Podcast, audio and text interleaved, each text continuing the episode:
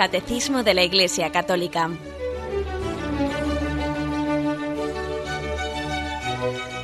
Un programa dirigido por Monseñor José Ignacio Munilla, Obispo de San Sebastián.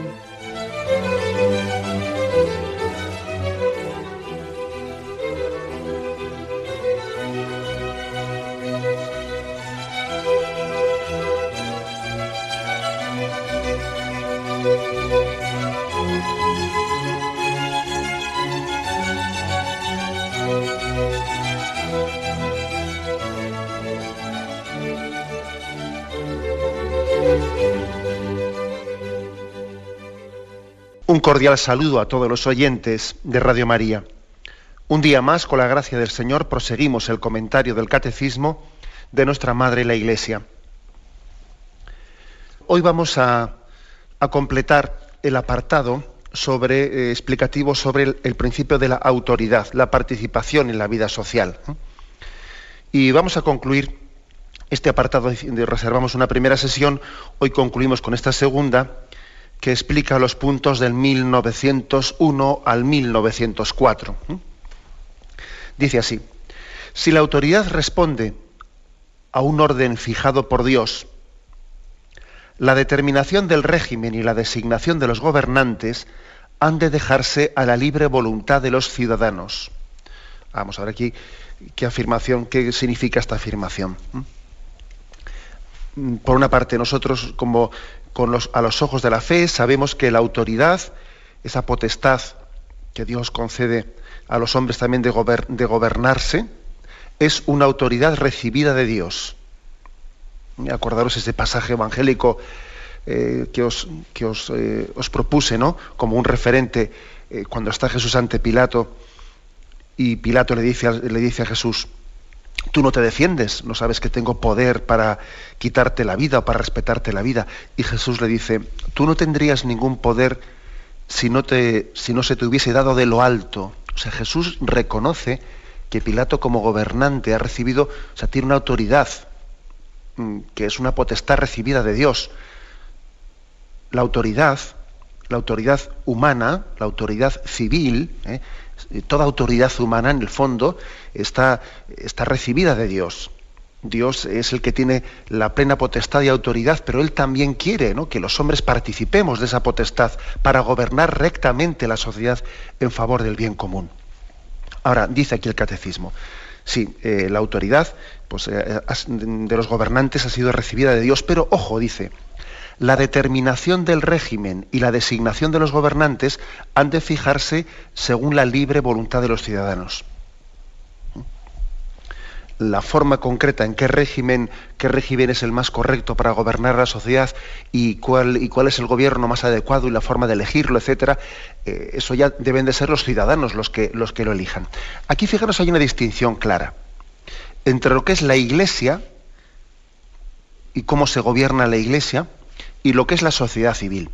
Porque también a la iglesia, lógicamente la autoridad a la iglesia le viene como una potestad de Dios.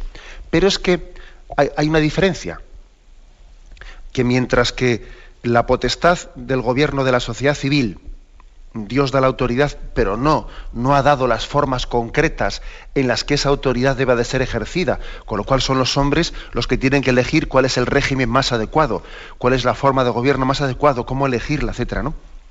Sin embargo, en el seno de la Iglesia, el Señor no únicamente dio la potestad de gobernar la Iglesia, sino que también, también dio la estructura mínima, por lo menos, de cómo gobernarla. Cuando el Señor dijo, tú eres Pedro, sobre esta piedra edificaré mi iglesia, y cuando el Señor, Él, al, crear la iglesia, al fundarla, al dar, al dar a luz a la iglesia, que así el Señor la dio a luz, ¿no?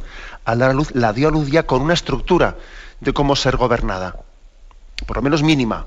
¿eh? Luego, lógicamente, hay que desarrollarla, y la iglesia también pues, puede, puede también... Eh, Mm, adecuar las formas de gobierno de la Iglesia, pues en, muchas cosas se han ido también cambiando, pero hay una estructura mínima, que es la estructura apostólica, que solo la Iglesia no podrá cambiarla, porque fue dada por el Señor.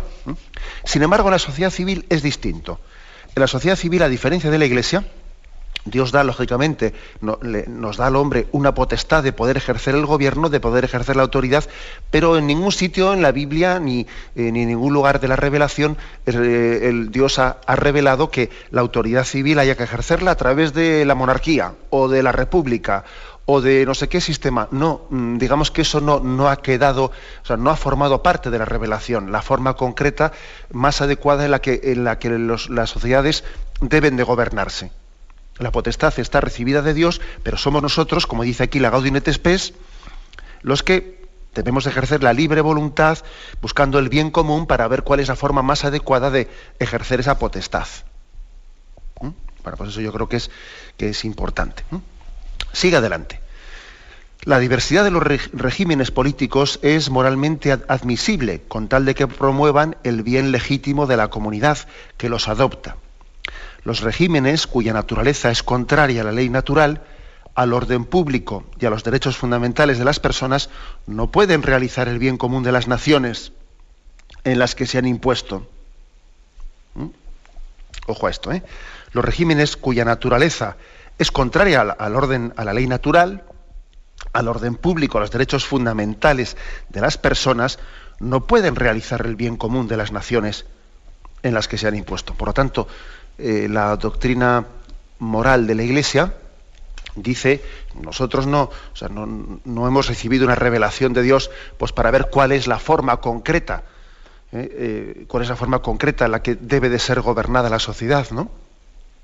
Habrá distintas fórmulas. Nosotros no, no consideramos como, como de ley divina, de, de, derecho divino, una forma concreta de gobernar la sociedad. Pero sí que hay una cosa que está clara, que es que cuando un régimen un régimen político pues, gobierna o se desarrolla de una forma contraria a la ley natural, al orden público, a los derechos fundamentales de la persona, pierde su legitimidad. ¿eh? Pierde su legitimidad porque está utilizando una pretendida potestad mm, dada por Dios al servicio del hombre en contra del hombre. Por cierto, ¿eh? por cierto que mucho celebrábamos esa gran jornada ¿no? de la familia en Madrid y muchos se está criticando pues unas declaraciones que allí dentro de la intervención que hizo el cardenal de Valencia, monseñor García Gasco, ¿no?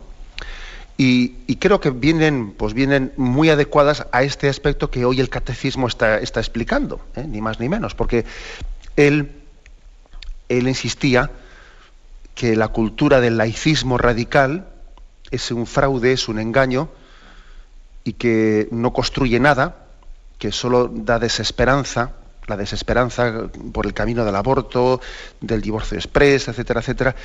Y en ese contexto, en ese contexto él afirmó, él alertó de que tantos ataques a la familia, eh, de alguna manera, no únicamente no respetan la Constitución, sino dijo él una frase que está siendo muy comentada y criticada, ¿no?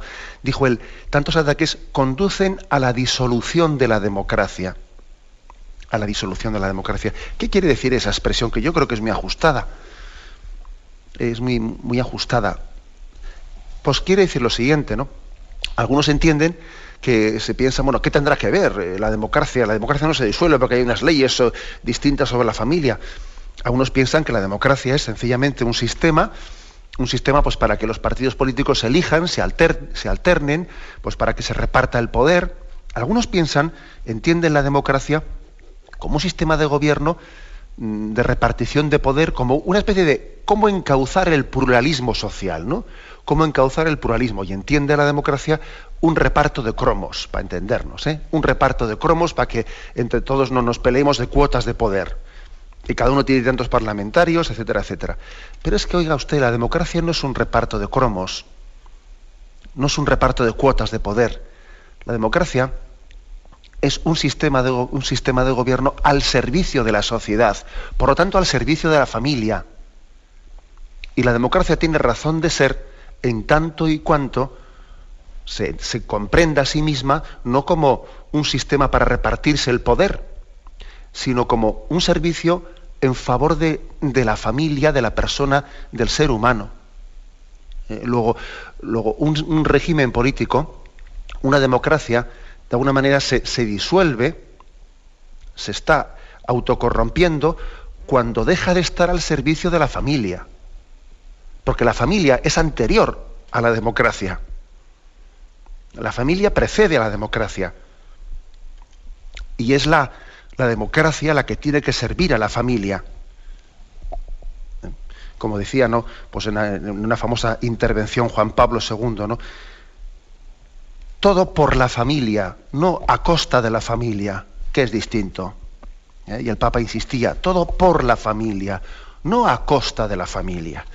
Con lo cual, por mucho que se diga y se critique, yo creo que es una, una expresión muy adecuada y apropiada y valiente y profética la que el cardenal de Valencia, Monseñor García Gasco, pues ayer, don Agustín, allí dijo públicamente, ¿no?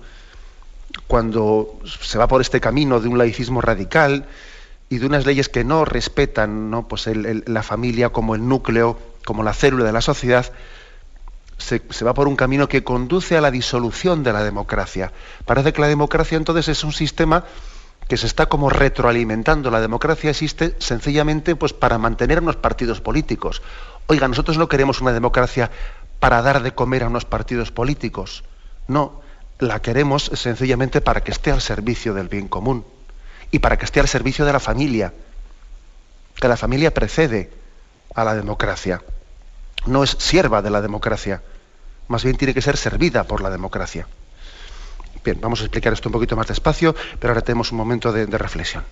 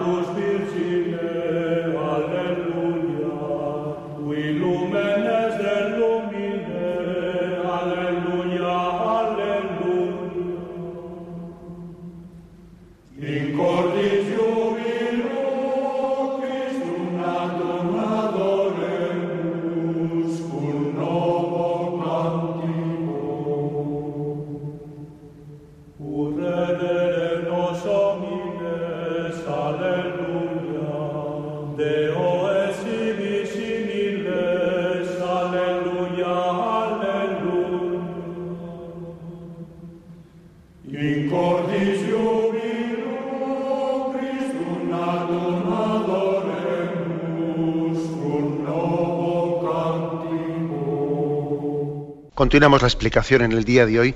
Estamos explicando la parte del catecismo en el que fundamenta eh, doctrinalmente y moralmente el principio de la autoridad civil.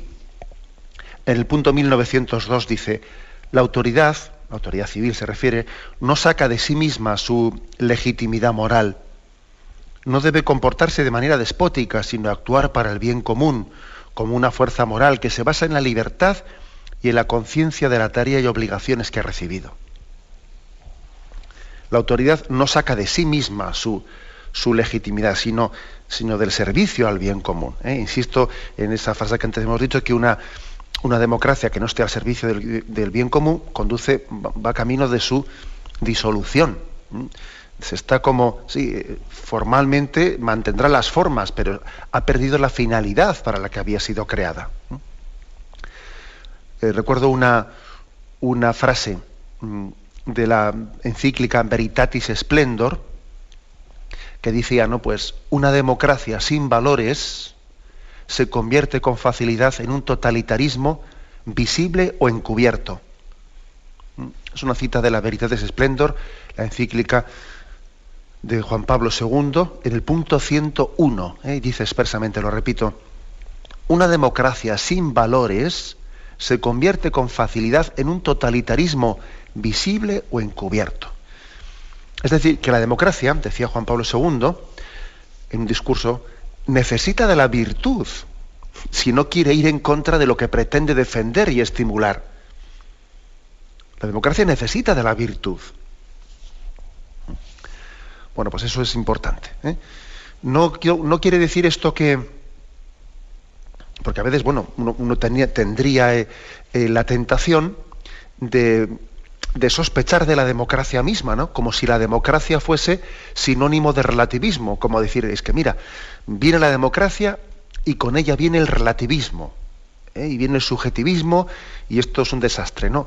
Y no es, no, es así. Juan Pablo II decía en ese mismo discurso, el relativismo no es la cuna de la democracia, sino que es el virus que acabará con ella, como no venzamos el relativismo. ¿eh?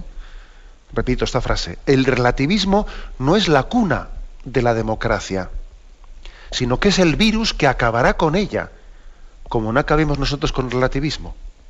Pero claro, hoy en día hasta tenemos el, peligro de que la palabra democracia nos pueda caer antipática porque podría parecer sinónimo de relativismo, y no es así, no es así. ¿eh? La democracia no es hija del relativismo, más bien el relativismo tiende a destruir la democracia y a pervertirla. Y, pues porque resulta que en vez de estar la democracia al servicio, ¿no? al servicio del bien común, bueno, pues está al servicio de sí misma, ¿no? Y de una partitocracia y de, un reparto de cuotas de poder, ¿no? Y de un servirse a sí mismo. Ahora bien, pues uno dice, bueno, ¿y cómo se, y cómo se eh, puede discernir cuando una democracia es verdadera o, como, o cuando una democracia se está se está corrompiendo moralmente. ¿Cómo se puede discernir una cosa de la otra? No es tan, no es tan difícil. ¿eh? La democracia se reconoce en el modo de tratar al hombre. En el modo de tratar al hombre se reconoce si la democracia tiene salud o no tiene salud. En el modo de tratar a la familia, en ver cómo se, respeta el principio de subsidiariedad, que recordáis que en este programa lo hemos explicado ampliamente, ¿no? Qué importante es el principio de subsidiariedad de que bueno, pues los, poderes públicos estén respetando todas las iniciativas sociales, promoviéndolas, tutelándolas. Ahí se reconoce, ahí se discierne cuando una democracia es verdadera o cuando es únicamente formalmente sí se mantienen las formas, pero en el fondo eh, se está corrompiendo el principio democrático. Bueno, pues fijaros ahora esta cita de Santo Tomás de Aquino que nos, mm, nos ofrece el catecismo. La legislación humana sólo posee carácter de ley cuando se conforma a la justa razón, lo cual significa que su obligatoriedad procede de la ley eterna. En la medida en que ella se apartase de la razón, sería preciso declararla injusta, pues no verificaría la noción de ley, sería más bien una forma de violencia. Claro, cuando, cuando una legislación es contraria al derecho natural, a la justa razón, pues mm, moralmente hablando no es ley. No es ley. Sencillamente es una, una corruptela, ¿no? Es una corruptela y tenemos no únicamente derechos, sino que tenemos obligación moral de, de hacer una desobediencia. Una desobediencia civil ante una ley que es contraria al orden natural, a la justa razón. Por ejemplo, ¿no? ahí se habla de, de, la objeción de conciencia, ¿no? Pero es que no está, no está reconocida la objeción de conciencia. Oiga, mire usted, si la objeción de conciencia está reconocida o no, yo no lo sé. Lo que sí sé es que el derecho a objetar de conciencia es previo a que, a que exista ese reconocimiento legal o no exista. Y si yo estoy en un, en un, pues, eh, pues en un hospital determinado. Y a mí me dicen que tengo que realizar una operación o lo que sea que es contraria. Yo soy médico o soy enfermera y me, tienen que, me dicen que tengo que hacer pues, una intervención contraria a lo que entiendo que es el orden moral natural, yo no sé si estará reconocida o no estará reconocida mi derecho a la de conciencia, pero es que me da igual, me da igual, porque mi obligación de objeción de conciencia y mi derecho, mi derecho moral, es previo a que eso esté legalmente reconocido o no. O sea, hay cosas que preceden al reconocimiento legal no nacen con el reconocimiento legal, no, no, lo preceden. Eso, eso es un principio importantísimo. ¿eh? Si no parece que, que nuestros derechos nacen con una ley, no.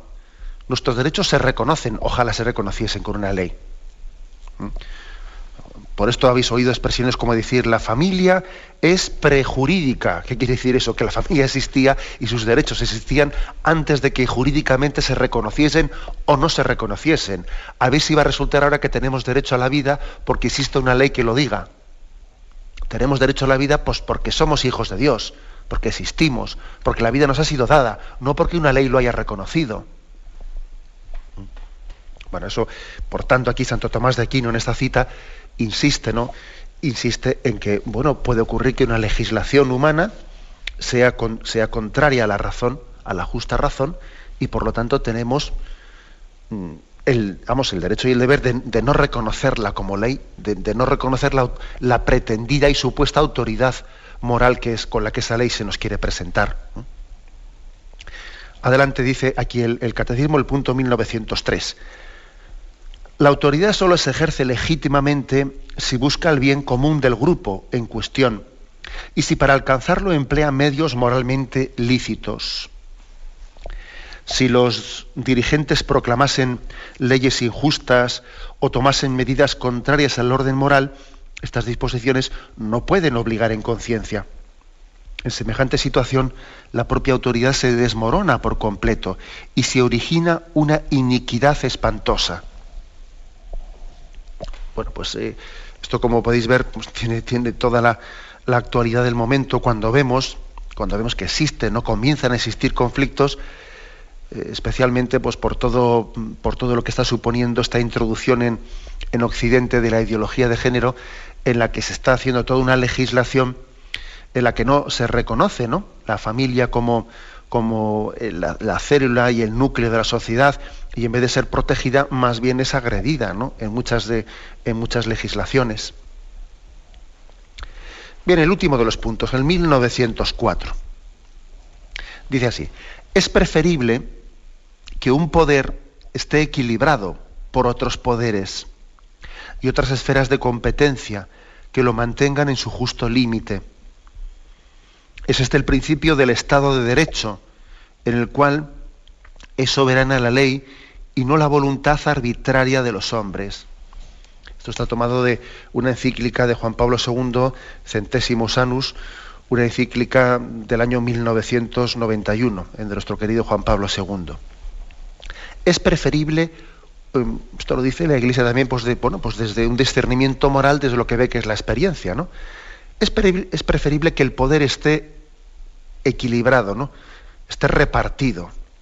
¿A qué se refiere? Hombre, yo creo que se refiere en primer lugar al, al, famoso principio de la división de poderes, que es, un, que es un principio de que el poder legislativo, el poder ejecutivo, el poder judicial sean independientes uno de otro la Iglesia, como veis por este punto y por esta encíclica de Juan Pablo II, ve con buenos ojos, ¿no? Y ve bastante, y ve muy conforme a la moral católica ese principio.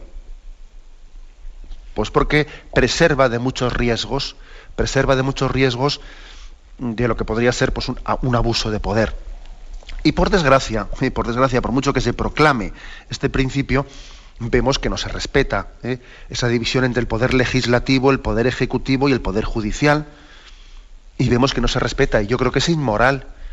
Es inmoral una forma de, ejercer las cosas en las que hay un control de un principio hacia el otro. Por ejemplo, porque vamos a ver por qué, por qué resulta, por qué los jueces del Supremo, por qué los jueces del Constitucional los tienen que elegir los partidos políticos. Pero hombre, pero eso, eso no es contrario a este principio de que tiene que haber una libertad y una independencia entre los distintos poderes no está llevando a un desprestigio de la justicia muy grande el hecho de que todos sabemos que dependiendo de, quién pueda presionar para que el siguiente juez del constitucional sea este o sea el otro, entonces hay riesgo de que se declare constitucional o inconstitucional una ley o su contraria.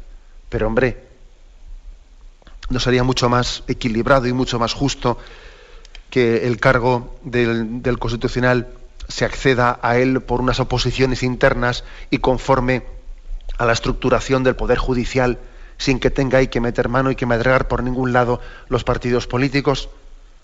Es que claro luego evidentemente nos lleva a una clara a, los ciudadanos a una, gran desconfianza diciendo aquí los jueces dependiendo de quién de quién les haya puesto pues acaban diciendo lo que lo que se espera lo que los partidos políticos esperaban de ellos que por eso les han puesto ahí o sea, fijaros cómo este punto del catecismo lo afirma claramente. ¿eh? Es preferible que un poder esté equilibrado con otros poderes y otras esferas de competencia que lo mantengan en su justo límite. O sea, cada uno en su sitio, Dios en el de todos. y Dios en el de todos, ¿no? Como a veces también vemos que el Poder Ejecutivo, pues, eh, el gobierno para seguir gobernando, cambia las leyes para que pueda seguir gobernando. Eso ¿Cuánto estamos viendo esto en, muchos lugares? No, hace mucho en Venezuela y en tantos otros lugares. Venga, vamos a hacer aquí un cambio de la Constitución para que yo siga aquí gobernando. Y porque si había allí un límite que decía que tantos años, yo pongo más años. Y, si había, o, no únicamente con, respecto al límite del gobierno, sino qué, qué riesgo tan grande, ¿no? El que alguien diga, voy a hacer unas leyes a mi medida para que yo siga gobernando. Pero, pero vamos a ver, es que el Ejecutivo, el Poder Ejecutivo no es quien, no es quien para estar, para estar cambiando las leyes. El, Poder Legislativo es una cosa y el Poder Ejecutivo es otra. Y si no se mantiene la independencia entre ambas cosas, pues el principio de gobierno de democracia se corrompe. ¿eh? Se corrompe. ¿Qué ocurre? Pues que la tentación del poder es muy grande. Hay que ser muy virtuoso para pasar por esas grandes responsabilidades y no quemarse en ellas. Tener autoridad, tener autoridad, pues supone, supone ser muy humilde, muy humilde. La verdad es que tenemos que pedir para nuestros gobernantes el don de la humildad. Es que tenía que ser obligatorio, ¿no? Ser humilde para poder ser gobernante. Si no, si no es que no hay nada que hacer. Es un principio básico. Alguno dirá, ¿pero qué cosas está diciendo este hombre? Ya lo sé, que suena esto a chino, no decir tal cosa, pero es que es básico. Solamente quien sabe que, que Dios le ha puesto en un, en un, lugar, en una responsabilidad determinada, al servicio del bien común, y sabe que, pues, que ese lugar de responsabilidad no es suyo, que le ha sido encomendado, y que se le va a pedir responsabilidad por esos talentos que se han puesto en sus manos para ver si los ha hecho producir adecuadamente. Solamente quien tiene esa conciencia va a ser capaz de pasar por, por esa prueba, por esa responsabilidad sin quemarse en ella, sin quemarse, sin corromperse, etcétera, etcétera, ¿no? Es tan importante. Me vas a permitir que, que os cuente una, pues una, una, anécdota que he vivido estos días anteriores y que, bueno, que me dejó impactado, ¿no? Porque hay pequeños detalles de esos que te conmueven el corazón. Y tuvimos una reunión de los obispos de, Mm, pues, que estamos dentro de la, del metropolitano de Burgos, hicimos una visita a la cartuja de Miraflores, ¿no? Y uno de los cartujos, pues que, bueno, pues que tuvo la amabilidad de recibirnos, era norteamericano, el hombre está ahí en la cartuja de Miraflores, uno de los cartujos que tuvo la amabilidad de recibirnos y explicarnos un poco la vida cartujana, nos, dijo una cosa que a mí me conmovió, y es que nos decía que al final del año, al final del año pues se, juntaban eh, pues todos los monjes en un capítulo y se, volvía a poner a consideración pues los, dos cargos principales, ¿no? que es el del prior, el del prior de la cartuja y también pues el cargo del monje que, hace un poco de relaciones públicas hacia, hacia el exterior. Y entonces hacen allí pues un pequeño capítulo, hacen una votación, un sondeo, etcétera, y si resulta que al prior, al prior se decide pedirle que siga un año más, se le da un papel en el que se le dice, no hemos tenido misericordia de usted y le pedimos que siga un año más. Y si se toma la decisión de cambiar al prior, se le da un papel que se le dice, hemos tenido misericordia de usted y puede quedar en paz y seguir a su tarea de monje diario está usted dispensado, hemos tenido misericordia de usted. Y digo que a mí me, me conmovió ¿no? esa forma de, gobernarse ¿no? dentro de la cartuja y esa conciencia de que tener poder no debe ser algo mm, deseado, algo ambicionado, sino sencillamente debe ser algo que, que haya nacido desde una profunda humildad, ¿no?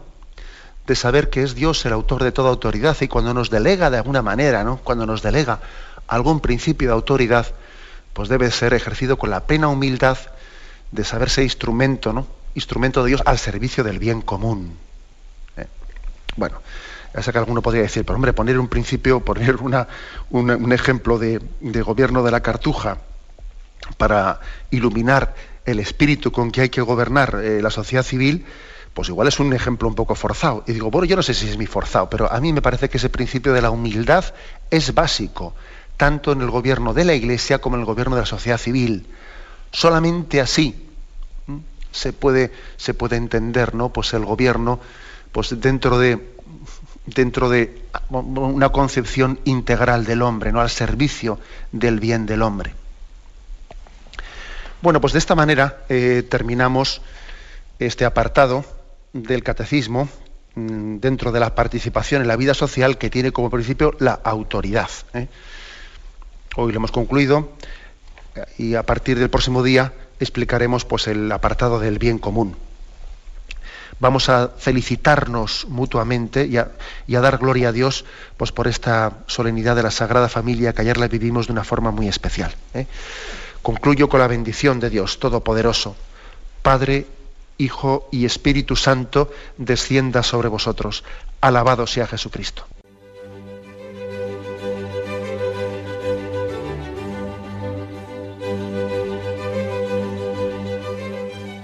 Finaliza el Catecismo de la Iglesia Católica, un programa dirigido por Monseñor José Ignacio Munilla, obispo de San Sebastián.